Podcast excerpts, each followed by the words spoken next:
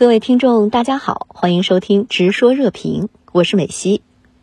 全国政协副主席、国务院港澳办主任夏宝龙和出席两会的港区政协委员刚刚出席了一场特别会议，如何修改完善选举制度，以落实爱国者治港，成为委员们热议的最大焦点。那么您对此有何观察？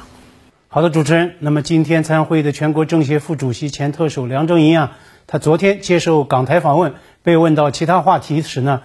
梁振英当即就回答：“现实国家大事是有关爱国者治港，不想在现阶段再造其他焦点。”我认为呢，这是梁振英对香港社情民意、社会脉搏的精准把握，也是梁振英他作为全国政协副主席的政治高度与自觉。众所周知，全国两会是一年一度共商国事、参政议政的最高平台，爱国者治港议题作为香港的头等大事，自然呢成为与会港区委员们。他们热议的最大的焦点，因为啊，他们实际上是带着推进完善香港特区治理的政治使命和民意托付来参加两会的。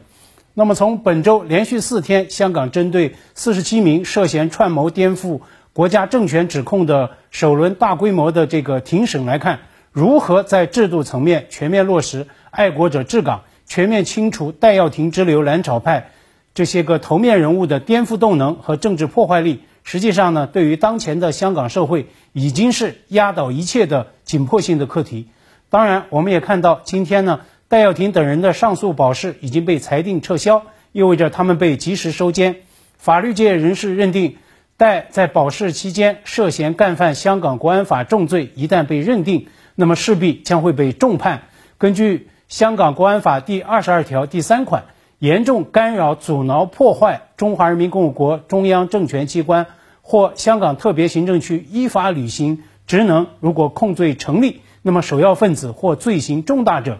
处无期徒刑或十年以上的有期徒刑。那么，全面落实爱国者治港对于香港到底有多重要呢？我想，对于这一重大议题，国家主席习近平年初在听取香港特首林郑月娥视频述职之后，曾经做出过最透彻也是最有力的深入的阐释。那么，香港由乱及治的重大转折，再次昭示了一个深刻道理，就是呢，要确保一国两制实践行稳致远，必须始终坚持爱国者治港，这是事关国家主权、安全、发展利益。事关香港长期繁荣稳定的根本原则，那么只有做到爱国者治港，中央对特别行政区的全面管制权才能得到有效落实，宪法和基本法确立的限制秩序才能得到有效维护，各种深层次的问题才能得到有效解决，香港才能实现长治久安，并为实现中华民族伟大复兴做出应有的贡献。那么，我们也只有站到这样一个高度，真正理解了总书记所特别强调的四个才能，我们才会对香港特区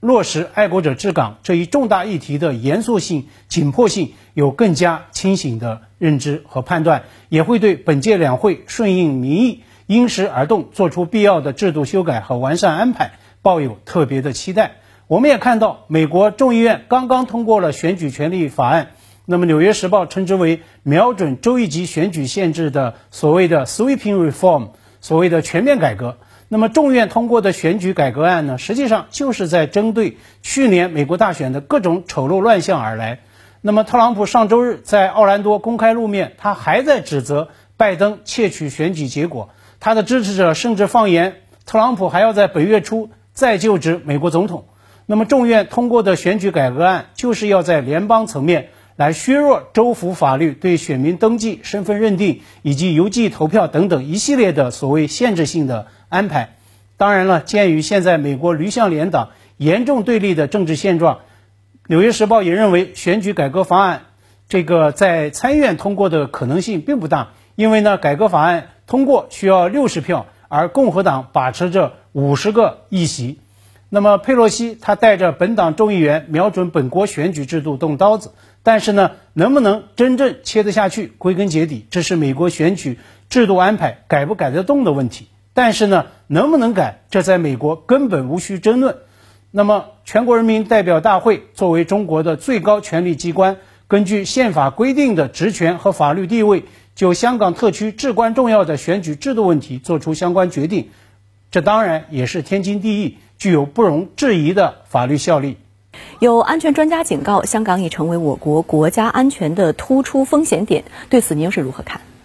何为国家安全？白宫刚刚在它的官网公布了所谓过渡国安战略指引的这个阐释，应该给我们以启示。那么这份战略指引就强调，传统外交和内政的分野已经不适应现实世界的需要，国家安全、经济安全、卫生安全、环境安全等等。他们都应该放在大国家安全的这个大范畴内来统括思考，来共同应对。那么本周在香港受审过堂的这些个香港蓝草派的头面人物，他们策动所谓“风云计划”、“雷动计划”，搞民间投票、非法初选，图谋操控选举，企图夺取立法会和行政长官选委会的主导权，谋划推翻特区政府。那么这不是对香港政权安全的空前威胁，又是什么呢？我周一在评论中也曾经指出，那么就在戴耀廷之流过堂的法院之外，多个西方国家的外交官到场滋扰，美国国务卿布林肯甚至发推要求中方立即放人，